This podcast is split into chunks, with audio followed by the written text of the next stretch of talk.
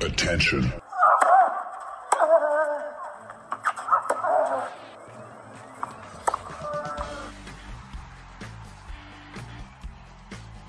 Das ist Wimbledon 2023 fast daily. Die Extravaganza von Sportradio 360.de zum zweitgrößten Rasenturnier der Welt, neben den offenen Kärntner Landesmeisterschaften in Annenheim. Djokovic zum achten, Zverev zum ersten oder einfach ein paar Erdbeeren mit flüssiger Sahne zum viel zu vielten Mal? Wimbledon 2023, fast daily. Jetzt. Wo soll man anfangen an diesem Donnerstagabend gestern? Zunächst vielleicht so, Heiko Olderb äh, schickt mir eine Sprachnachricht und sagt, äh, was ist da los? Habe gesehen, Murray hat sich ein bisschen an der Leiste verletzt und jetzt geht er. Und, und ich lese jetzt was von Curfew auf ESPN. Sperrstunde hat's gegeben gestern Abend. Also 23 Uhr ist die Sperrstunde und ich bin da mit meiner griechischen Kollegin äh, gesessen am Center Court. Das erste Mal in diesem Jahr, dass ich am Center Court war. Murray gegen Tsitsipas. Murray hat da den dritten Satz gewonnen und äh, einen Ball, bevor sie dann unterbrochen haben, um 10.37 Uhr Ortszeit, äh, PM wohlgemerkt, also 22.37 ja, ist er ausgerutscht, hat geschrien, dass du glaubt hast, jetzt muss gleich der Krankenwagen reinfahren. War dann doch nicht so schlimm. Werden wir dann sehen, wie es heute ist, wenn sie wiederkommen. Ja, und um 23 Uhr hätte Schluss sein müssen und dann hat der Jerry Armstrong, der ähm, Head Referee, gesagt, dann halt nicht. Naja, gut, äh, dann fahren wir jetzt den vierten Satz nicht an. Murray führt mit 2 zu 1 Sätzen. Das war dann das letzte Highlight des Tages. Äh, von der Stimmung her gut, gut, habe ich schon besser erlebt. Also zum Beispiel das Halbfinale Zverev gegen Nadal letztes Jahr in Paris, bevor sich Zverev verletzt hat, da war das Dach auch zu und ja, also die Stimmung, erst einmal gehen da mehr Menschen rein äh, und dann aber auch die Stimmung, als Nadal diesen Satzball von Zverev abgewehrt hat im ersten Satz mit diesem Vorhang und Passierschlag, die war noch einmal ein Eizel besser. Aber apropos Stimmung, ich habe mir gedacht, jetzt schlägt Murray bei 6 zu 2 im zweiten Satz, äh, im Tiebreak zum Satz auf. Jetzt hören wir mal, wie sich das anhört. Ich habe mein Aufnahmegerät eingeschaltet, weil wir sind ein visuelles Medium.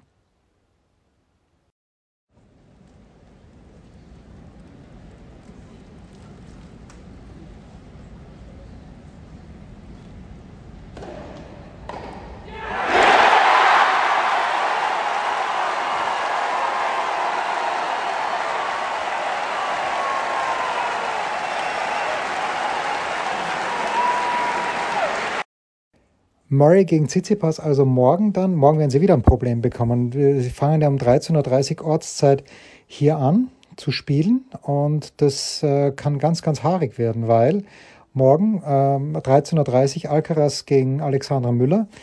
Okay, auch wenn Alcaraz schnell gewinnen sollte, das wird eineinhalb Stunden dauern, sind wir bei 15 Uhr. Dann Murray gegen Tsitsipas. Die beiden äh, können einen Satz spielen, wenn Murray spielen kann, wovon ich ausgehe. Äh, Sie können auch zwei Sätze spielen, was zwei Stunden dauert. Dann sind wir, was habe ich gesagt, 15 äh, Uhr, naja, also 15.30 Uhr, dann sind wir auf jeden Fall bei 17 Uhr nach diesem Spiel. Dann Schwionte gegen Petra Matic. Ja, normalerweise Schwionte gewinnt das schnell und dann noch Wawrinka gegen Djokovic. Könnte wieder eng werden. Zurück zum Donnerstag. Aus deutscher Sicht drei Erfolgsmeldungen. Äh, Doppel nicht mit eingerechnet, habe ich gar nicht geschaut, aber zu Doppel kommen wir ja gleich. Hm, Yannick Hanfmann war, glaube ich, der Einzige, der gespielt hat. But anyway, so drei Erfolgsmeldungen. Maxi Matera gewinnt gegen Michael Moe. Stark der Maxi aus der Quali gekommen und jetzt eben schon in der dritten Runde, spielt heute schon wieder gegen Bublik, gegen Alexander Bublik. Ähm, und wir waren in der Pressekonferenz, mehrere Leute Tom Heberlein, Lars Reinefeld und haben ein bisschen zugehört, was der Maxi so gesagt hat. War ein überzeugender Sieg, würdest du zustimmen? Ähm, ja, ich glaube beim 3-0-Sätze Match äh, ist es immer sehr, äh, sehr erfreulich und äh, ja, ich bin super zufrieden mit dem, wie das Match heute verlaufen ist. Es gab ein paar Situationen, wo es nicht so einfach war. Ich fand ihn eigentlich sogar einen Ticken näher dran am Break im zweiten Satz. Deswegen umso schöner, dass ich den gewonnen habe. Das war, glaube ich, sehr wichtig. Und ja, am dritten ein frühes Break halt dann gemacht und dann nach Hause serviert. Du hast ja nur vier Breakchancen zugelassen, also auch gut, der Aufschlag ging dann offensichtlich auch so gut, wie du dir das vorgestellt hast, oder? Ja, ich glaube, ich bin mit meiner Aufschlagleistung heute sehr zufrieden eigentlich. Ähm, ja, ist für, für mein Spiel immer wichtig. Gibt dem, dem Gegner natürlich auch mehr Druck und gerade wenn ich meinen Aufschlag immer relativ solide halte, ist es, ja, hat, dann, hat dann der Gegner halt den Druck immer durchbringen zu müssen, gerade wenn ich so ein bisschen vorweglaufe immer. Ähm, hat gut funktioniert. Hast du schon mal so gut aufgeschlagen wie im Moment? Erste Runde lief ja auch schon richtig glatt. Ja, ich glaube, Aufschlag ist generell ein guter, guter Schlag von mir. Ich weiß, dass ich gut servieren kann. Ich glaube, ich nutze es vielleicht in dem Jahr einen Ticken besser nochmal auf Rasen. Ähm, kannst es ganz gut, ganz gut abmixen und äh, jetzt halt kein, ich habe jetzt eigentlich gar keinen so richtigen Lieblingsaufschlag, sondern fühle mich mit allen Ecken ganz gut gerade. Das hilft natürlich extrem. Spielst du gegen den Publik, der gesetzt ist, der gerade Halle gewonnen hat, der gut gespielt hat hier? Macht das für dich im Kopf einen Unterschied, ob du gegen einen Lucky Loser spielst, wie den Mo, wo du vielleicht sogar ein kleiner Favorit bist, und jetzt mhm. gegen Publik, wo du garantiert Außenseiter bist? Nicht, dass du es nicht gewinnen könntest, aber. Ja, also generell ja, beeindruckend, was er gespielt hat die letzten Wochen. Kam ein bisschen aus dem Nichts, fand ich, mhm. weil die Saison davor ja nicht ganz so oder eher so schwankend war. Ähm, aber ja, er ist gut drauf und ich versuche mein Bestes. Das ist, glaube ich, für mich jetzt gut. Ähm, für mich auf den Plätzen wohl. Ich habe gegen ihn schon mal auf Rasen gewonnen in der Halle, in, äh, in der Quali in Halle. Mhm. Aber ist jetzt mittlerweile schon ein paar Jahre her. Aber ich traue es mir auf jeden Fall zu. Gibt es irgendjemand, der so ähnlich spielt wie der? Oder ist er wirklich einzigartig mit seinem Vorhandslice von unten servieren und das Zeug, das er alles macht? Ja, es gibt ein paar Spieler, die so ein paar Sachen einstreuen. Ich finde, so ein Moté macht öfter sowas. Ähm, ja, es sind halt äh, ein paar andere Punkte sehr geschickt, was das Ganze betrifft. Ähm, gibt einem immer wieder ja, unterschiedliche Situationen, nicht, nicht so typische Situationen. Äh, ja, aber es ist ein, auch ein Spieler, den man, glaube ich, beschäftigen muss, den man nicht über, da vielleicht sich nicht so sehr einlassen sollte drauf und äh, seine Sachen durchziehen sollte.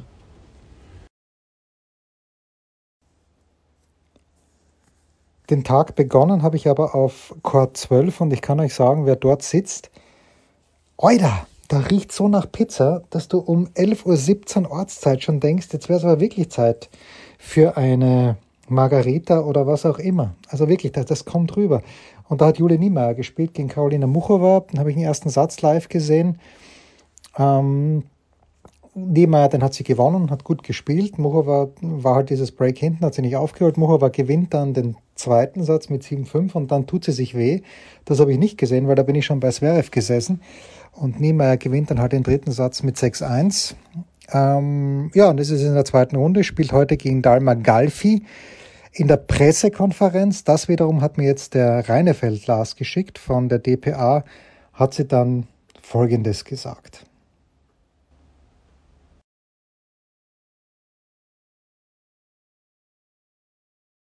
Vielleicht nochmal auf Deutsch, wie schwierig ist es, so ein, so ein Spiel dann zu Ende zu bringen, wenn man, wenn man sieht, die hat sich verletzt und eigentlich weiß man ja, gut, die kann nicht mehr laufen, jetzt ziehe ich das durch. Ist das, ja, hemmt einen dann doch irgendwie? Ja, es war, war sehr schwer, dadurch, dass ich kurz gedacht habe, okay, kann sie jetzt weiterspielen, kann sie nicht weiterspielen und dann, klar, probiert sie es nochmal. Ich hatte das Gefühl, sie ist dann im ersten Spiel einfach draufgegangen auf die Bälle und hat auch zwei, drei getroffen. Es nicht leicht ist, dann komplett auszuschalten, auszublenden. Ähm, aber ja, ich glaube, bei, bei 3-1 das Spiel war dann sehr, sehr wichtig, dass ich das 4-1 gemacht habe. Ich glaube, sie hatte in dem Spiel auch einen Breakball. Und ja, habe einfach mir selber gesagt, dass ich äh, weiterspielen muss, dass ich offensiv bleiben muss, ähm, weil sie wird es mir nicht geben. Und bin sehr froh, dass ich dann am Ende 6-1 gewonnen habe. Wie wichtig war es insgesamt, ruhig zu bleiben? Du hast gerade im ersten Satz auch äh, viele Break-Chancen, die, wo sie dann gut aufgeschlagen hat. Ähm, ich glaube, der 13. Breakball war es dann endlich zum Satz gewinnt. Wie schwer ist es da dann ruhig zu bleiben, wenn man so viele Chancen vergibt?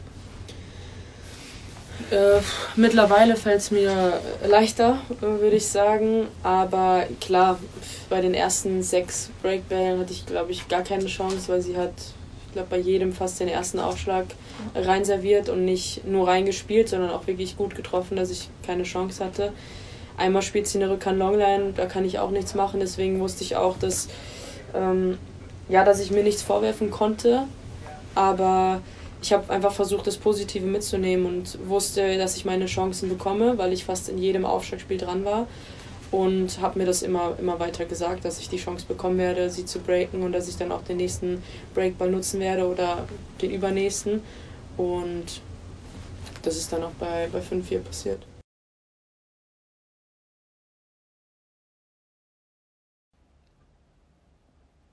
Und apropos, ich bin beim Zverev gesessen, der hat gegen Chais Brauer gespielt. Den Namen habe ich öfter schon gehört, aber ich, hab, ich wusste nicht, wie der spielt. Niederländer, Linkshänder, groß. Äh, Zverev ist ja auch groß, aber Zverev hat einen Sportlerkörper. Chais Brauer schaut aus wie ein Händler, hätte man früher gesagt. Ja, also da ist an Muskelmasse herzlich wenig da.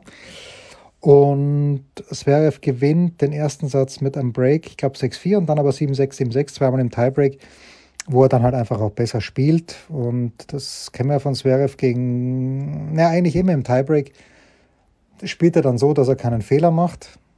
Außer wenn er gegen ganz große Spieler spielt, dann muss er halt ein bisschen mehr probieren, aber gegen Brauer musste er jetzt nicht viel probieren, der hat ihm dann auch geholfen, wenn es denn an der Zeit war. Und ja, so gewinnt Zverev also 6-4-7-6-7-6, spielt jetzt heute das zweite Match auf Court Nummer 2 äh, gegen Yosuke Watanuki.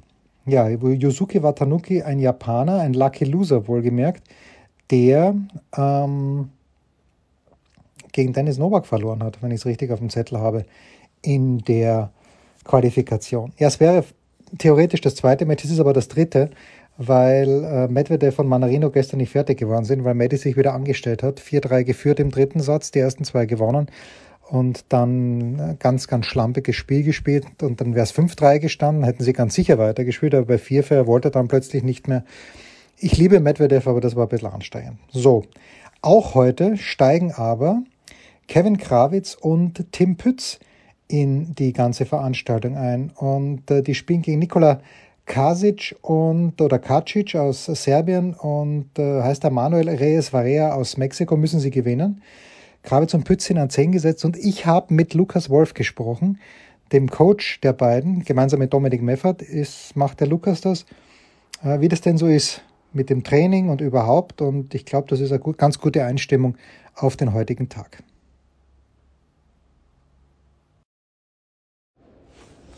Lukas Wolf sitzt neben mir und ich habe Lukas Wolf vor drei Tagen auf der anderen Seite des Netzes gesehen und Kevin Krawitz war auf der einen Seite. Lukas, neben dir war Maxi Matera und ich habe gesagt, der Wolf, habe ich was übersehen in der Nennliste? Spielt Lukas Wolf vielleicht im Doppel mit? Wie weit bist du entfernt, um hier im Doppel mit? Weil ich habe, ich habe, also es war Weltklasse für mich, was ich gesehen habe. Ich würde sagen, ich bin Lichtjahre entfernt vom Mitspielen. Also das, äh, ja, ne, aus dem Stand so ein paar Übungen. Hi. Stand so ein paar Übungen. Ähm, alles schön und gut, aber nee, da bin ich ganz weit von entfernt. Du bist da mit, mit Kevin Krawitz und mit Tim Pütz hier. Pützi war äh, bei diesem Training nicht dabei. Was kann man machen beim Grand Slam Turnier? Also es ist, äh, wenn, wenn ihr jetzt eineinhalb Stunden Training habt, worauf schaut ihr da in erster Linie jetzt gerade hier in dieser Phase der Saison? Ja, eineinhalb Stunden wäre schon mal großartig zu kriegen. Ähm, es ist meistens dann doch eher kürzer und man muss das dann stückeln, die Einheiten. Also zumindest in den ersten Tagen kriegen wir nicht so viel Chorzeit. Wir buchen dann oft einen Hallenplatz dazu, entweder davor oder danach und machen dann da schon mal so ähm, ja, Volleys, Aufschläge, paar Standardsituationen, äh, ein gutes Warm-up und gehen dann im Anschluss auf den Rasenplatz, um dann da unsere Sachen zu machen, die dann eben ja, wichtig sind Gewöhnungen wieder an den Rasen, viel so Absprungverhalten vom Ball, einfach sich da immer wieder anzupassen, gerade wenn die anderen volieren, weil das dann doch deutlich anders ist als äh, auf Hardcourt und ja, versuchen diese Sachen dann reinzukriegen, viele Aufschläge und Returns zu machen, was glaube ich einfach Basis ist im Doppel und wenn man sich so die ganzen Stats anguckt, immer wieder dann am Ende auch äh, Schlüsselfaktoren sind, warum Matches gewonnen und verloren werden und ja, das sind dann so die die Sachen, die wir dann machen in der, in der Stunde. Wie würdest du die Saison bis jetzt von äh, Kevin und von Tim zusammenfassen? Knapp daneben, oft gewesen. Die schlimmste Niederlage, glaube ich, gefühlsmäßig war jene in Monte Carlo. Ja, die hat wehgetan, das stimmt, absolut richtig.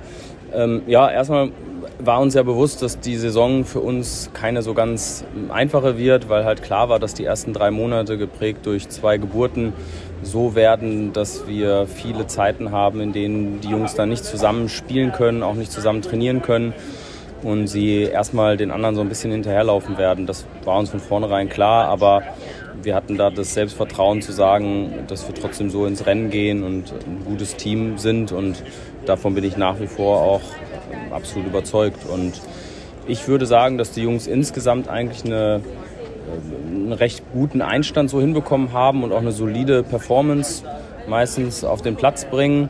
Was so ein bisschen fehlt, ist so dieser, dieser letzte Schritt gerade noch, dieses da nochmal ins, ins Halbfinale dann vor oder ins Finale zu kommen, da das Turnier zu gewinnen. Wir waren zweimal beim ATP-Finale dann, wo sie jetzt auch nicht als krasse Außenseiter da waren und ja, also zweimal. München hat sicherlich auch geschmerzt. Das war auch genau, München zu Hause natürlich, aber da muss man auch sagen, wenn die anderen einfach sehr, sehr gut spielen, ähm, das muss man auch akzeptieren. Ja? Man kann ja auch nicht immer nur ausschließlich auf sich schauen und sagen, wir müssen das irgendwie gewinnen, wenn ein, anderer, ein anderes Team eben sehr gut spielt und das war an dem Tag auch der Fall da muss man auch das mal akzeptieren, finde ich. Das gehört auch dazu. Und ja, ansonsten ist es, ähm, würde ich sagen, eine relativ solide Vorstellung bis jetzt. Und was ein bisschen fehlt, ist so diese, dieses, dieses kleine Extra, dieser Durchbruch, dieser Turniersieg, dieses Masters-Finale beim Grand Slam weit zu kommen. Das ist so, ja, das etwas, was fehlt, aber ich denke, das wird kommen. Ihr seid hier in Position 10 gesetzt. Ähm, ich sehe im letzten Jahr haben hier Max Purcell und Matthew Apton gewonnen, die überhaupt niemand, naja gut, kann man so nicht sagen, die waren davor im Australian Open Finale, also hat man schon gesehen, dass die doppelt spielen können. Die spielen jetzt in diesem Jahr nicht zusammen. Apton spielt mit Bob Hanna und Purcell spielt mit Jordan Thompson, glaube ich, wenn ich es richtig gesehen habe. Äh, also an 10 gesetzt. Äh, geht man da mit dem Anspruch, okay, ich muss meiner Setzung gerecht werden, also mindestens Achtelfinale. Oder gibt es, Achtung, klassische Fußballweisheit, nur von Match zu Match? Er beginnt gegen, gegen zwei Franzosen, glaube ich. Ähm, ja, das, ich, ich bin so ein bisschen weg von diesem äh, gute Auslosung, schlechte Auslosung. Das nervt mich eigentlich immer nur, weil ich habe schon sehr schwere Auslosungen gesehen und gedacht, uiuiui, das ist... Äh, das wird tough und dann waren es auf einmal echt gute und, und fast schon leichte Runden und ich habe es andersrum auch schon gesehen. Also von daher würde ich, würde ich das mal so außen vor lassen. Es gibt Doppelpaarungen, denen, da ist man, glaube ich, ganz froh, dass man die nicht in seinem direkten Umfeld hat. Wenn ich jetzt so an eine Wildcard wie Isna Sock denke, da habe ich schon äh, ein bisschen durchgeatmet. Dass andere wir die jetzt, Tableauhälfte, wenn ich das mal sagen Ja, darf, andere Tableauhälfte und ähm, es gibt auch viel, einige andere noch, von denen ich sagen würde, ja, das ist, wenn man denen ein bisschen aus dem Weg gehen kann in den ersten Runden, ist es eine schöne Sache. Ansonsten ja, total abgedroschen, aber äh, ich glaube, du musst gerade jetzt, wenn Best of Five vorbei ist und es nur noch ähm, ja, darum geht, zwei Sätze zu gewinnen, ist, ist erstmal jedes Team grundsätzlich gefährlich auf dem Belag. Siehst du, jedes Team ist gefährlich, aber äh, die, die Frage stelle ich immer den Leuten, die sich mit Doppel auseinandersetzen. Die Bryans waren halt über Jahrzehnte, oder ja, fast über Jahrzehnte überragend. Dann gab es mal eine Zeit lang, wo Mektic, Pavic wirklich alles gewonnen haben und das ist dann abgerissen. Jetzt kommen sie wieder zurück, finde ich, also werden wieder immer stärker. Gibt es denn dieses herausragende Doppelpaar? Also äh, Dodik und äh, Krajcek haben jetzt gewonnen, in, haben auch gegen euch gewonnen. Ich war da im, in, auf dem Long Len und das war ja es war ja eine dodelknappe Partie, wenn man es mal so sieht. Ja, es, kann, kann, es waren ein, zwei Volleys, die ein bisschen anders ausfallen, dann, dann, dann könnt ihr die Partie auch gewinnen. Gibt es für dich dieses eine Paar, an dem man sich, ich würde nicht sagen orientiert, aber wo man sagt, okay, die sind schon um eine Nuance besser? Ja, würde ich sagen, ganz klar nein. Äh, dieses, eine, dieses eine Paar gibt es nicht. Äh, so, dass du sagst, wenn der bei mir in der Hälfte ist, dann weiß ich nicht, wie wir die schlagen sollen oder so. Oder so dominant, wie es, wie es du hast angesprochen, die Bryans früher waren das sehe ich aktuell nicht. Ich habe bei positiv betrachtet, würde ich sagen, ich habe auch bei keiner Auslosung irgendwie Angst. Also auch, auch wenn dann äh, ein vermeintlicher Brocken in der zweiten Runde da steht, dann würde ich jetzt nie da reingehen und sagen, oh, da brauchen wir jetzt aber einen unglaublichen Tag, äh, damit die Jungs das gewinnen, sondern ja, ich, ich bin der festen Überzeugung, wenn die es schaffen, ihre Leistung auf den Platz zu bringen und dieses Quäntchen Glück, was du im Doppel vielleicht noch mal mehr als im Einzel auch brauchst, wenn das da ist, können sie jedes Doppel der Welt schlagen.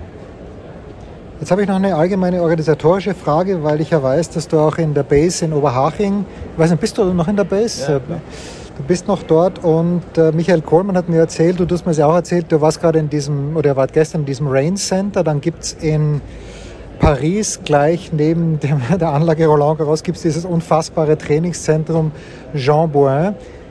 Ist das auch der massiv große Unterschied zwischen Grand Slam Nationen, dass die sich einfach solche Training, also Oberhaching, es gibt da nichts auszusetzen oder weniger auszusetzen in Oberhaching, aber diese eine Nuance mehr mit diesen vielen Millionen, die die hier machen mit dem Turnier, ist das gut investiertes Geld? Sieht man, sieht man gerade da, dass Nationen wie Großbritannien und Frankreich da eben wirklich was Geiles draus machen?